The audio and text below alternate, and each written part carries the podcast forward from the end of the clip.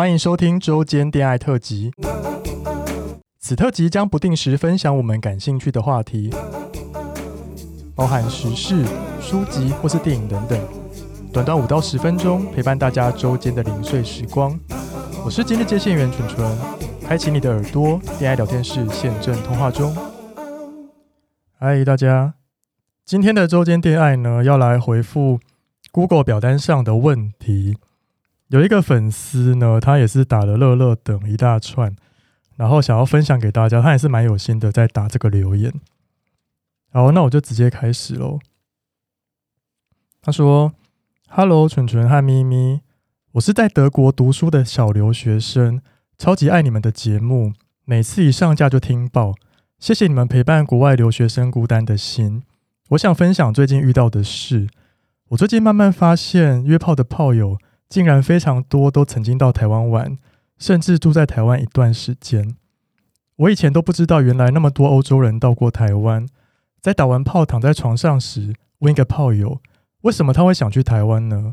他说他对亚洲文化很好奇，想去亚洲玩，但是希望的条件是要网络快、方便。而且是对同志友善的国家，查一查就发现台湾是最佳选择。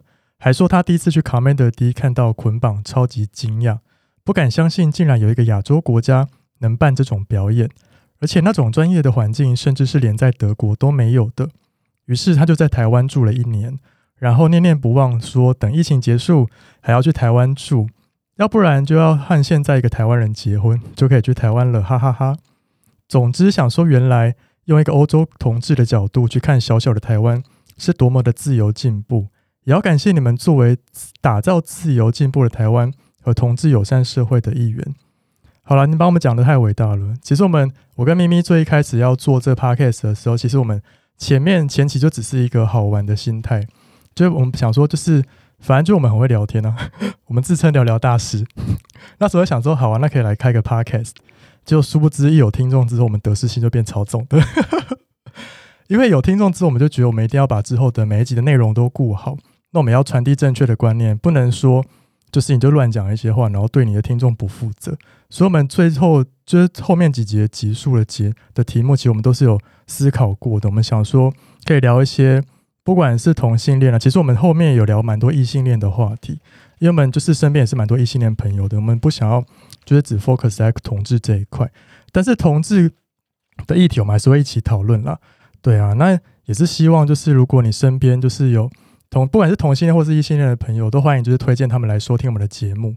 那我们节目就是就一个好了，我来跟大家讲一下为什么会叫事后不理，就是一个节目名称小揭秘，好不好？因为其实叫会叫事后不理，是因为那我们那时候就在我就在咪咪他家楼下，我们那时候就在讨论说节目要叫什么。但是我们那时候就是想说，我们就是想要聊天，那我们就想要乱聊，我们不想要负任何的责任。然后那时候想说啊，那不就跟事后不理很像吗？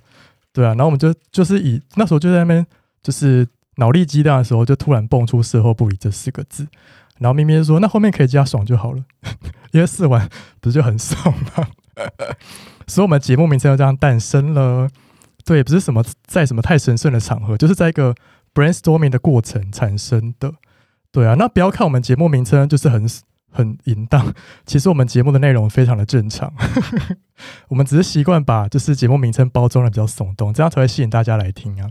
但其实就是相信大家听完之后都会获得一点东西。我们不希望我们的节目就是，就你可能听完就哦结束了，闲聊结束也没获得什么，那就会觉得我干嘛要花时间听这个节目啊？对啊，那就希望就是呃喜欢我们的听众呢，就可以推荐你们的朋友。一起来收听哦。好的，那感谢这位粉丝乐乐等的留言。那我们在最后再呼吁一次哦，在我们的 IG 的首页有一个连接，那连接点进去之后呢，里面有一个 button 是叫做匿名留言给我们，那就可以找到我们的 Google 表单。你在上面不需要留任何的名字，你就是有任何问题，其实都可以在上面留言给我们。那我们有时间的话呢，就会挑出来，然后帮你们回答或是分享给大家。好的，那我们今天的周间电爱就先到这边，我们下周见，拜拜。喜欢我们的节目，欢迎订阅 Apple Podcast，并给我们五颗星，同时追踪 Spotify 点关注与爱心。聊得喉咙好干哦，如果想给我们鼓励，底下有连结可以赞助我们吃枇杷膏哦。最后也拜托大家追踪我们的 IG 啦，也欢迎留言或私讯跟我们互动哦。大家拜拜。